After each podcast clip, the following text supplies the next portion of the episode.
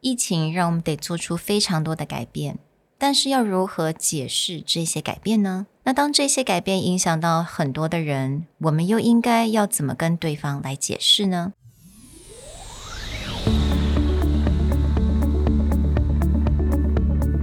Hello，欢迎来到 Executive Plus 主管与沟通力的 Podcast。I'm Sherry, an educator, certified coach, and style enthusiast. 我相信专业有效的沟通是语言跟逻辑的完美结合。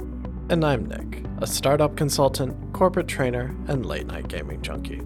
I believe great communication requires the right mindset and solid frameworks.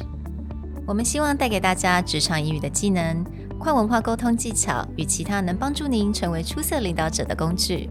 Join us each week as we share our experience, research, and methodologies to take your communication and language skills from good to great.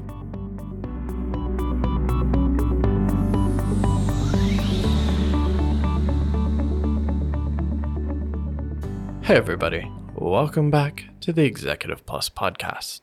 Today's episode, we're going to talk about how do we explain changes to a plan. What is a simple go to method that you can use to easily explain a change in a plan so that you can get into the meat of the discussion rather than spending 20 minutes just explaining the plan? Absolutely. 那目前呢，其实疫情一直影响了我们嘛。那有 虽然这个疫情我觉得比较算是个 global 的一个 issue，但是 locally 有我们必须常常要做一些改变。那非常多的一些同事啊跟朋友，他们可能是 in charge 台湾这个部门，所以当台湾呢疫情有任何的改变的时候，他就必须在很多 sales 上面、marketing 上面也得做出一些 changes 或者是 plan B，但是他又必须要跟 global 的 headquarters 来做这些报告。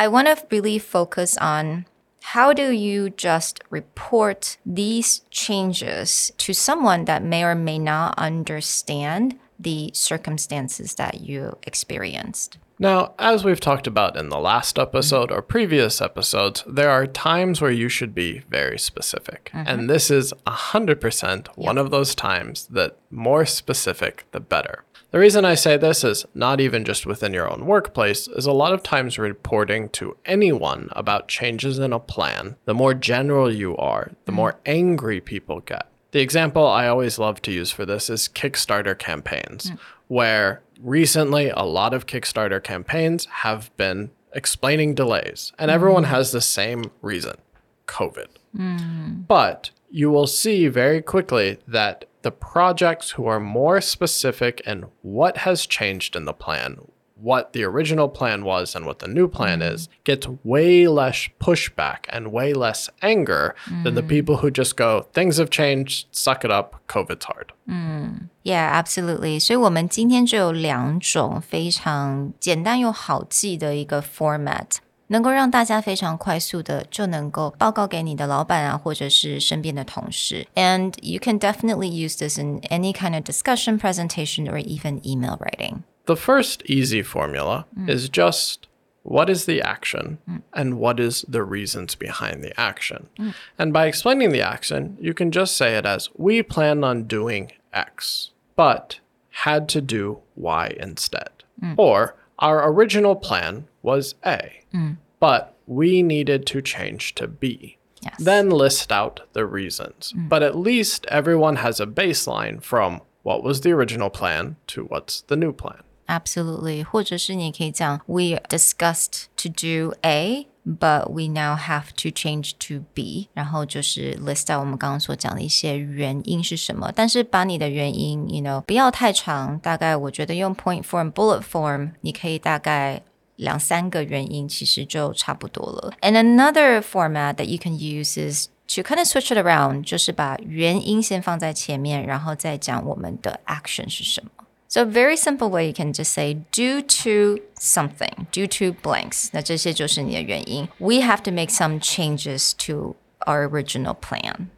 Then after explaining your reasons, then you can get back to the so you can see why we have moved from plan A mm. to plan B.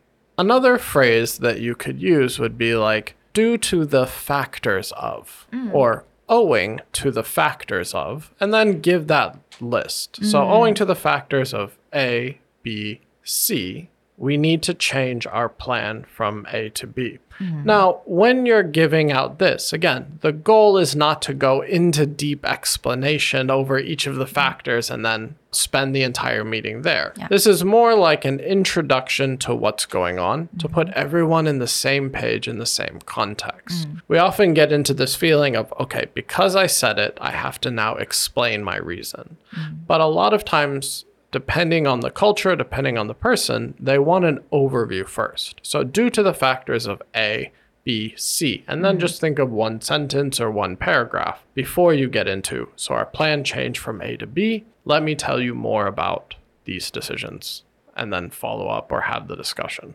So again，这两种方式在我们的 email writing 也非常适用，还有在我们可能开会的一刚开始开会，你必须要报告这些改变，都可以使用到。And I really hope that these this format will makes your life a little easier because I know that a lot of things are changing basically on a daily basis now. And we're also experiencing that as well. But just having this idea, knowing how to say and what to say, that will just makes your life a lot easier. So, we hope you enjoyed this jump back into some basic thoughts and methodologies to mm-hmm. get your ideas out there. And we'll see you guys next time. Bye. Bye.